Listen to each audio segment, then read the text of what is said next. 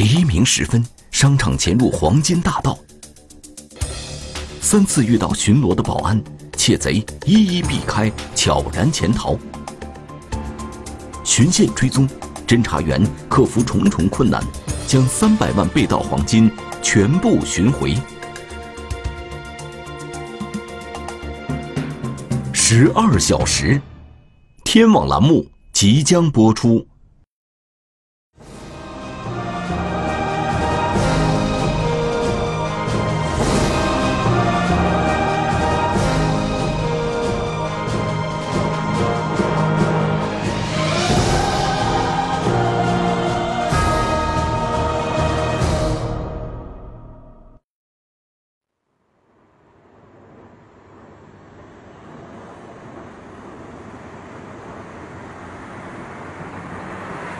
二零一八年十一月六日凌晨五点，重庆市渝北区柏树堡立交桥旁的一个大型商场被盗。就是当时就是说，呃，在我们辖区的 SM 广场里面发现一个一个小偷。SM 广场里面一个 SM 百货里里面的黄金店铺，嗯，发现有部分的黄金首饰被盗。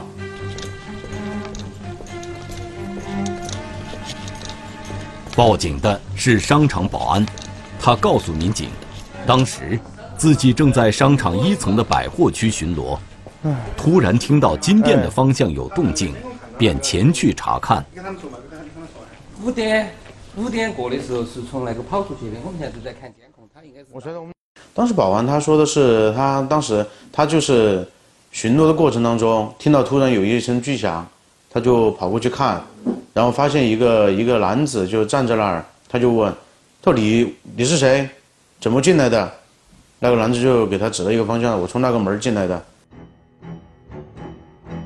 保安的出现终止了这名男子的盗窃行为。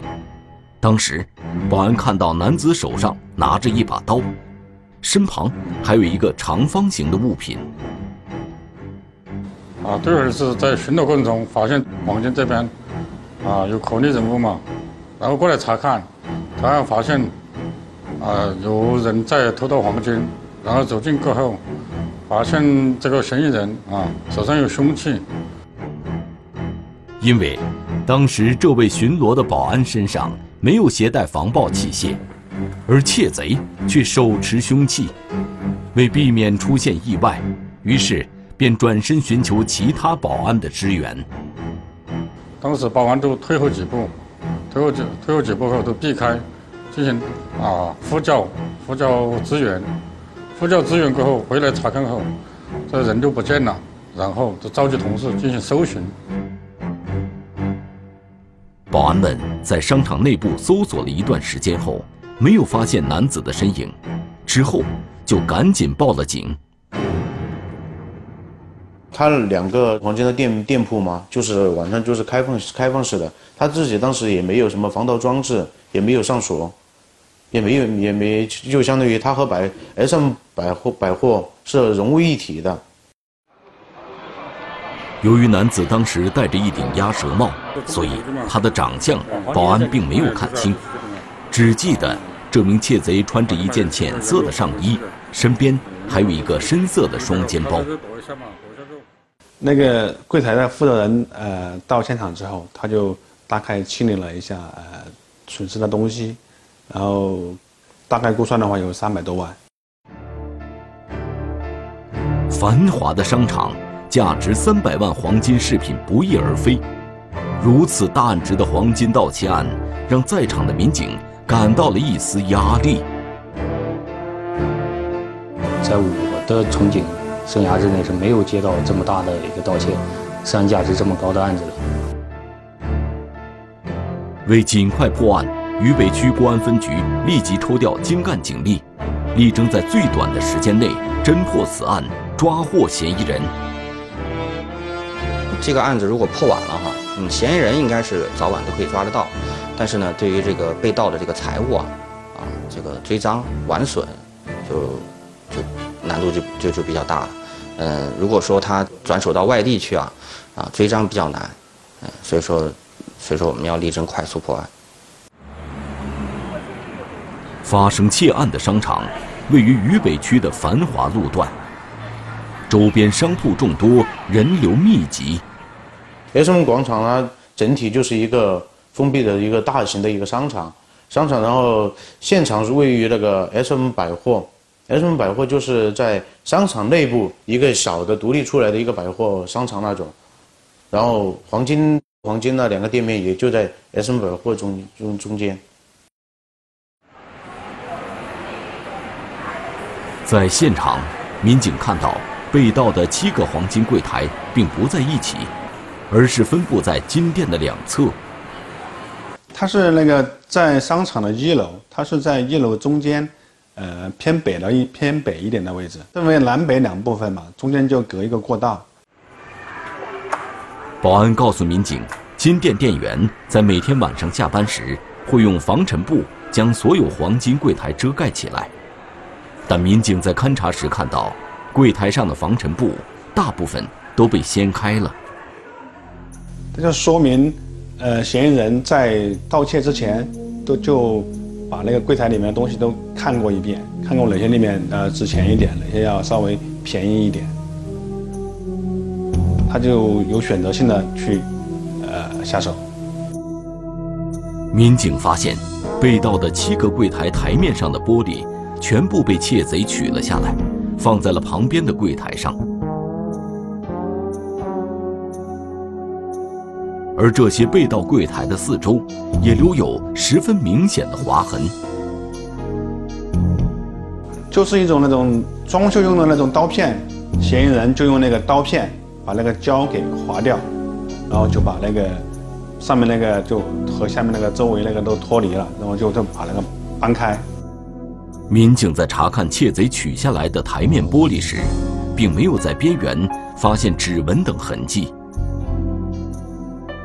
那玻璃上面如果有指纹的话，有指纹的话都应该很明显，但是我们看到上面都没有，全是那种手套印。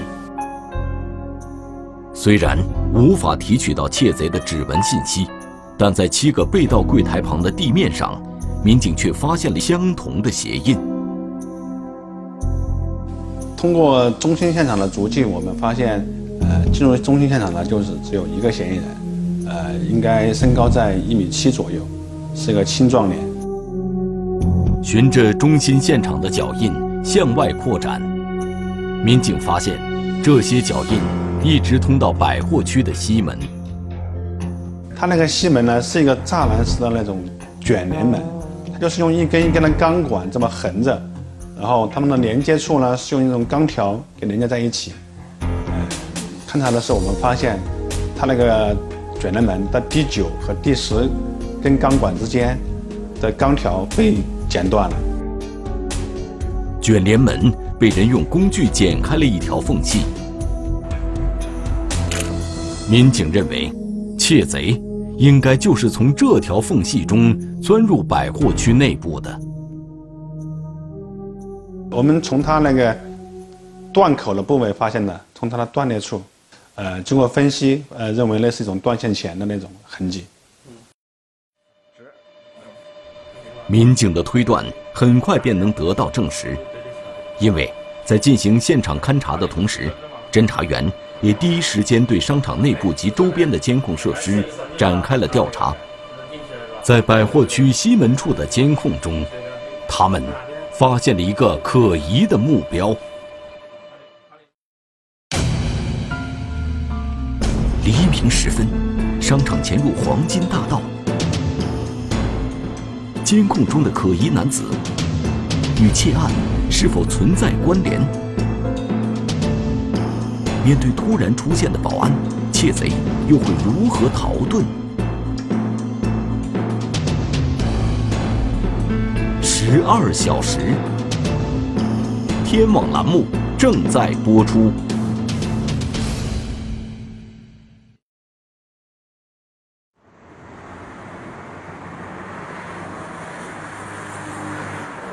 办案民警紧密追踪，发现，在二零一八年十一月六日凌晨三点三十三分时，商场百货区西门处的监控中。出现过一名可疑的男子，但这个人的打扮，嗯，明显不像工作人员。只见这名男子戴着鸭舌帽，穿着一件浅色的上衣，他的打扮与保安巡逻时遇到的那名窃贼十分相似。除此之外，男子的手里还提着一个包，包内还有一个黄色的物品凸了出来。哎，我们这时候就看到他背包里边有一个长方、长方形的物品，那个物品是被包装好的，我们具体是什么东西我们也看不到。之后，男子先在卷帘门前观察了一阵，紧接着又用手摇晃了两下卷帘门，似乎是在寻找进入百货区内部的方法。然后这时候呢，我们看到呢，他把背包放下之后，把他那个长方形的物品拿了出来。这时候呢，我们就发现他这个长方形的物品呢，里边是一个专专门的断线钳。他嫌疑人最开始拿这个断线钳呢，我们就看到他，嗯，想要呢把这个卷帘门剪开。突然，男子停了下来，在左右观察了一阵之后，又将钳子放回了背包里，提着背包离开了。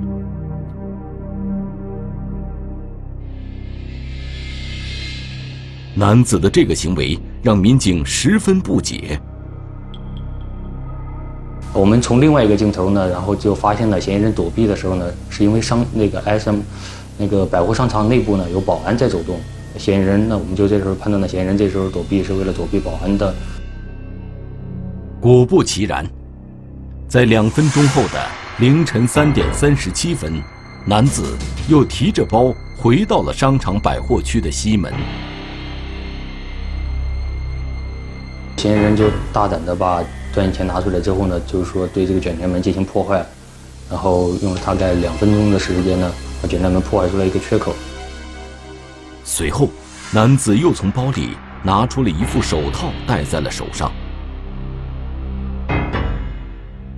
紧接着，男子观察了一下周围的环境，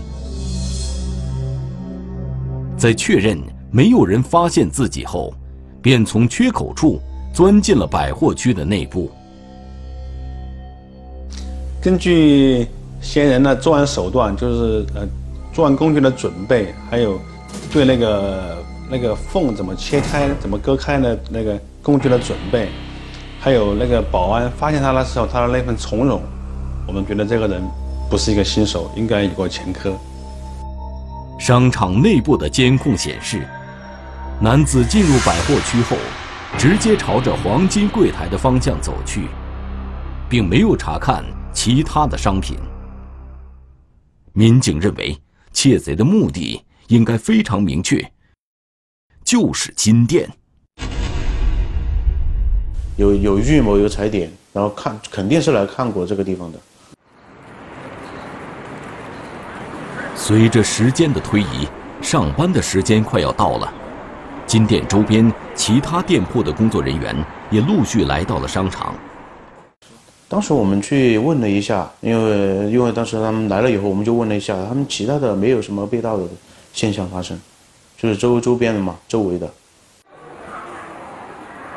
询问的结果，印证了民警之前的观点。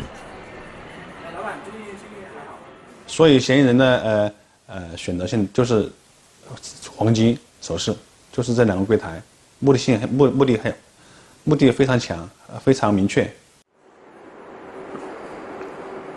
这时，民警在金店内部的监控中，再一次看到了窃贼的身影。十一月六日凌晨三点四十八分，男子进入了被盗金店，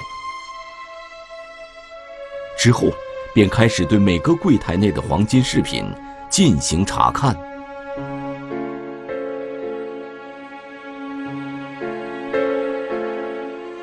就是选择那种，呃，比较值钱的一点的柜台里面东西。在观察了三分钟后，男子盯上了一个柜台。只见男子拿出了手中的工具，开始对存放黄金饰品的玻璃柜台进行破坏。但三十秒后，男子似乎放弃了对这个柜台的破坏行为。因为他这个柜台的玻璃面首先是还是连接的是非常紧密的，而且整个玻璃面呢还是比较重的。但是男子并没有死心。大约十分钟后，男子再一次回到了金店内，开始破坏一块椭圆形台面。而这一次，男子只用了一分钟，就将一整块玻璃取了下来。他把整个台面呢，就是说全部的搬开之后，移开之后，这样整个柜台里边的黄金饰品就完全暴露在了嫌疑人的面前。随后，男子将柜台内的黄金饰品取出，并装进了自己的包里。紧接着，男子又用同样的方法。盗取了其他六个柜台内的黄金饰品。嫌疑人把就是说大的柜台里边，就是大的展厅里边五个柜台倒完之后，然后呢，然后就到了外面这个小的小的展厅这块然后对准备呢对另外几个展那个展台呢进行破坏。在凌晨四点五十二分时，男子正对一个柜台进行破坏，突然。男子不小心将柜台玻璃的一角弄碎了。起玻璃的时候，呃，把有一块玻璃给起碎了，然后正好就发出来声音嘛，就让那个保安听见了。大约两分钟后，保安循着声音的来源，发现了这名正在盗窃黄金饰品的男子。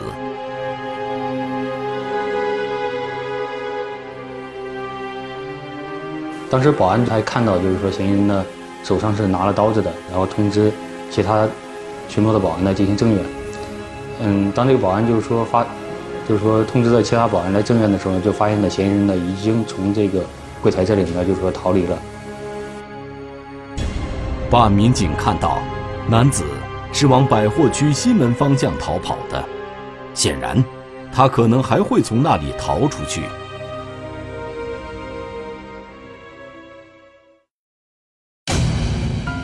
黎明时分，商场内价值三百万的黄金饰品被盗。视频追查，窃贼在商场里居然连连得手。继续追踪，民警又将如何识破窃贼的真身？巨黄金饰品又能否完璧归赵？十二小时。天网栏目正在播出。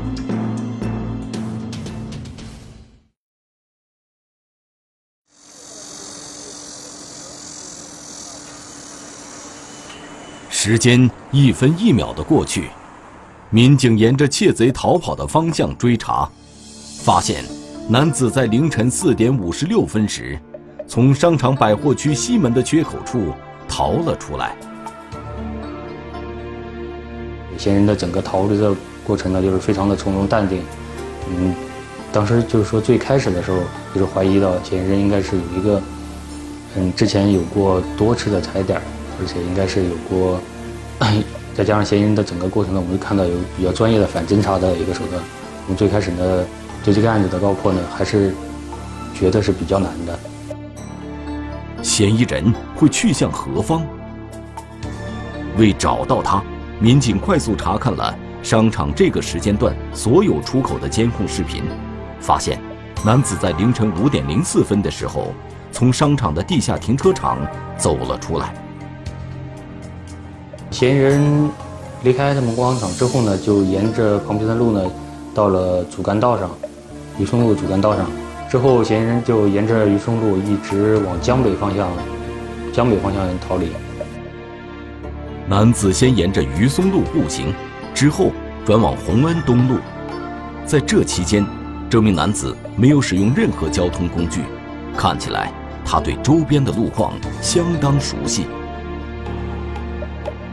我们当时呢，就是强烈的，就是说推断怀疑呢，嫌疑人应该是本地人作案。男子步行了大约四十分钟。在十一月六日早上五点四十三分，拐入了洪恩寺公园。他到了公园以后，就直接就进公园里面去了。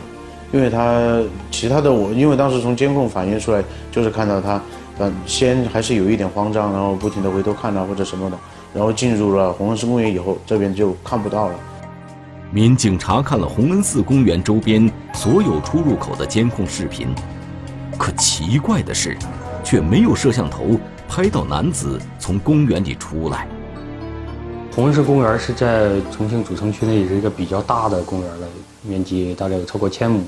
然后，周边它的出入口呢也非常的多，嗯，仅仅是正式的，就是比较大的出入口都有四四个。民警认为，追查男子的落脚点十分关键，因此决定对洪恩寺公园内部进行仔细排查，其他侦查民警则继续通过监控寻找窃贼的去向。当时通过走访嘛，有些锻炼身体的老大爷、老太太。我们问他们，也没有发现什么行迹特别可疑的人，他们也没有留意到。可是，民警们在公园里没有发现这名男子的任何踪迹，就此，嫌疑人神秘的消失了。所以呢，就是说，我们想从公园里边继续追踪嫌疑人的一个去路，这个线索呢，就暂时呢中断了。虽然男子逃跑的路线暂时中断了。但他的来路成为了警方破案的突破口。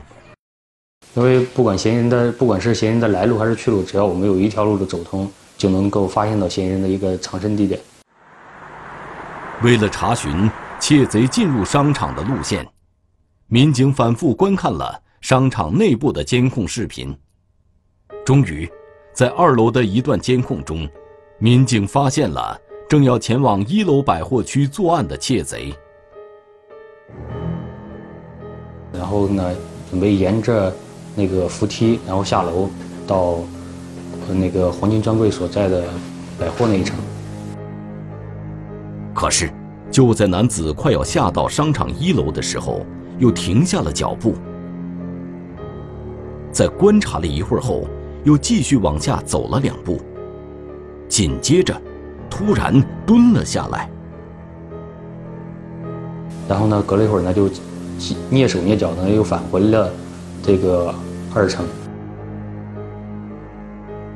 就在民警对男子的一系列举动感到有些疑惑时，突然，监控中又出现了一个身影。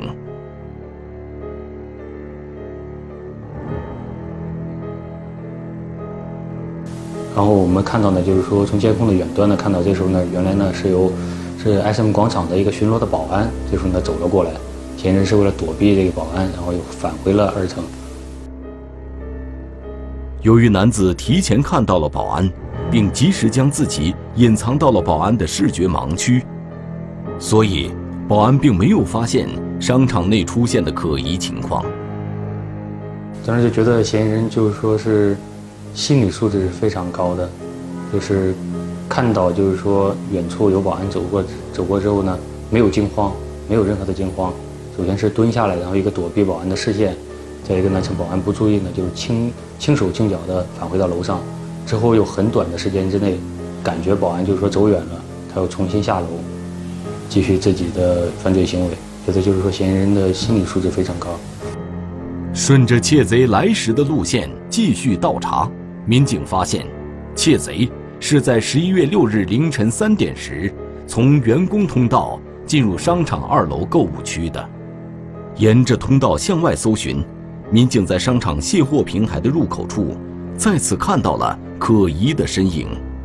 这个人的打扮，嗯，明显不像工作人员。穿这个人呢，带了一个，呃，打了一把雨伞，然后把自己挡住，然后感觉走路上就是整体的。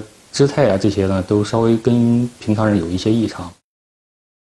只见在十一月六日的凌晨两点十七分，这名打着雨伞的男子从卸货平台入口进入了商场。男子的脸虽然被雨伞挡住了一部分，但他的衣着却与窃贼十分相似。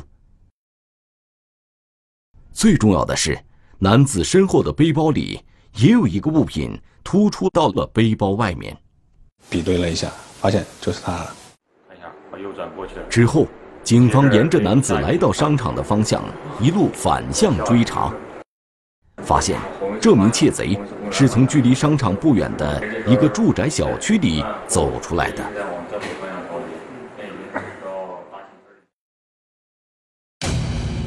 黎明时分，商场内价值三百万的黄金饰品被盗。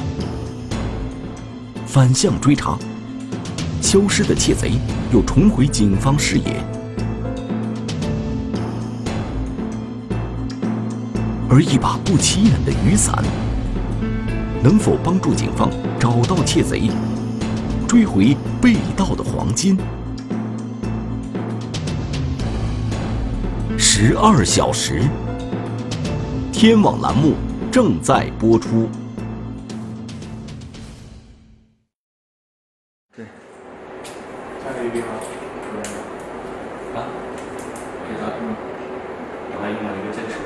案发后六小时，民警通过反向搜寻，在被盗商场附近的路口处找到了窃贼的身影。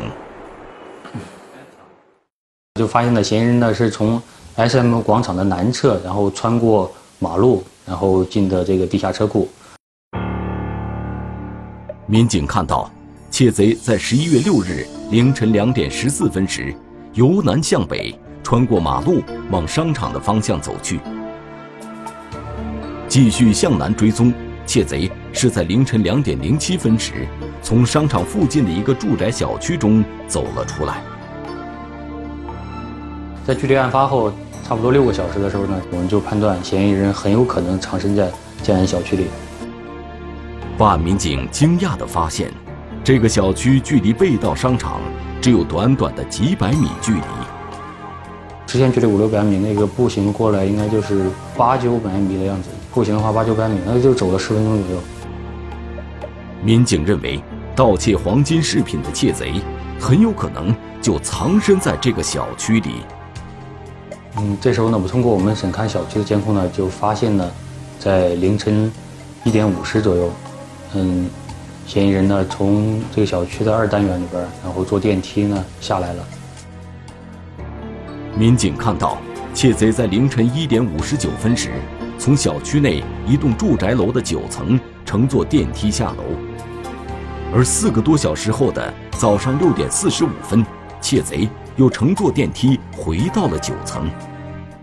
这时候呢，嫌疑人呢是身上的身上的衣着，他衣着呢是跟他作案时候呢不太一样了。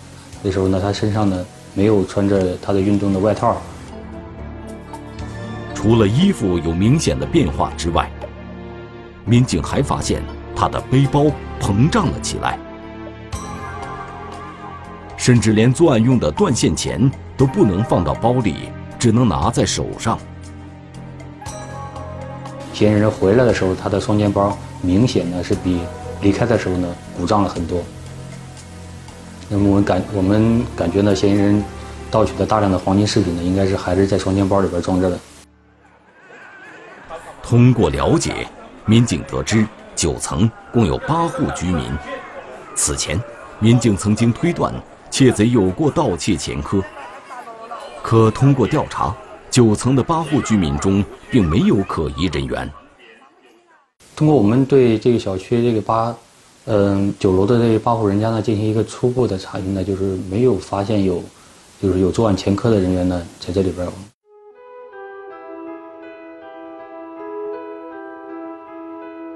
此时，距离案发已经过去了七小时。围绕居民楼进行调查的民警忽然看到，九楼的一个窗台上晾着一把雨伞。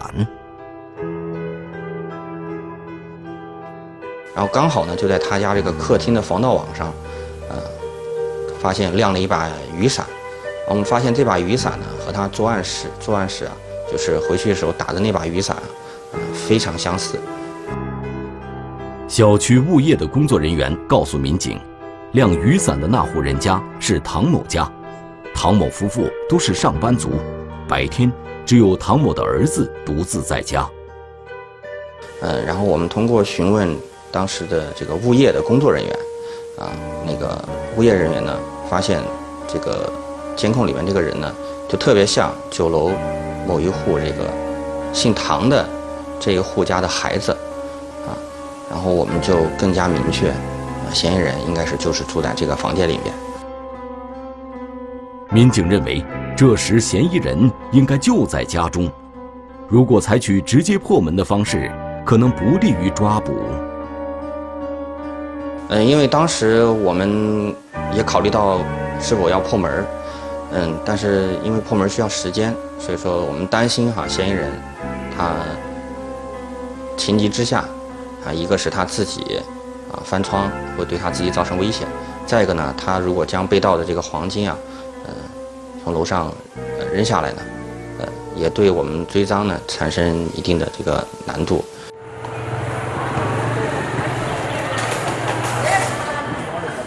就在民警一边蹲守，一边等待抓捕时机时，嫌疑人的母亲出现在了小区门口。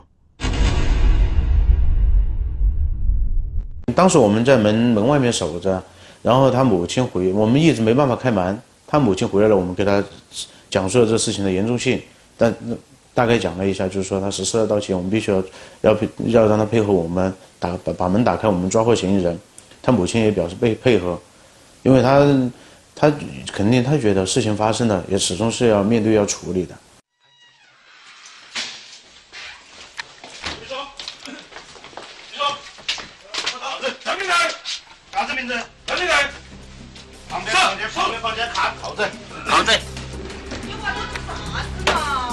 二零一八年十一月六日下午五点，案件发生十二小时后，警方将涉嫌盗窃黄金饰品的唐某红。抓捕归案。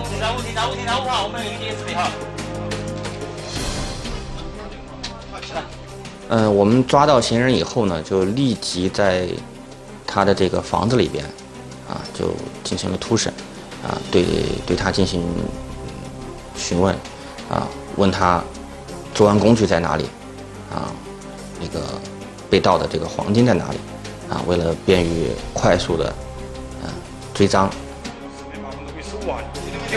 嫌疑人很快承认了盗窃事实。随后，警方在他的卧室里找到了全部的作案工具和盗窃来的全部黄金饰品。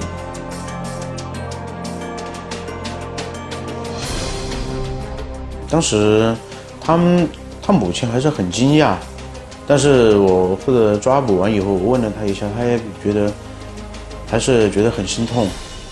为他做出这种事，还是觉得很惋惜。得知黄金饰品失而复得，金店老板陈先生万分欣慰。当时听到就是说过去点货，非常非非常那个感动。哎，当时没想到这么快的的追追回。之前就因为有这个货量太大，有些没有全部收，就所以这个还是一个教训嘛。唐某红对于自己的行为也十分懊悔。据他自己供述，他给我们说，当时他因为没有工作嘛，然后躺在家里没事儿，他就突突发奇想，他说没有钱用，我想就想去偷东西，偷东西赚钱。虽然案件只用了十二小时便成功侦破，但案件本身对商场来说。却是敲响了警钟。当时我们也和商场那边沟通了，他们这边就是安保这边还是不是太细致，然后我们给他提出了一些相应的整改方案，然后包括我们商场这边也直接叫他将他们叫到派出所，然后来进行探探讨研究，就是防盗的整改。金店这边当时我们因为到了现场以后，我们当时和他们探探讨，就是说他的金店。完全是可以叫自己完全不设防，就是全开放式的东西也不收收起来，然后也没有什么防盗措施。在此，警方也提醒广大商业经营者，应时刻提高安全防范意识，全面加强安保措施，才能防患于未然，避免损失。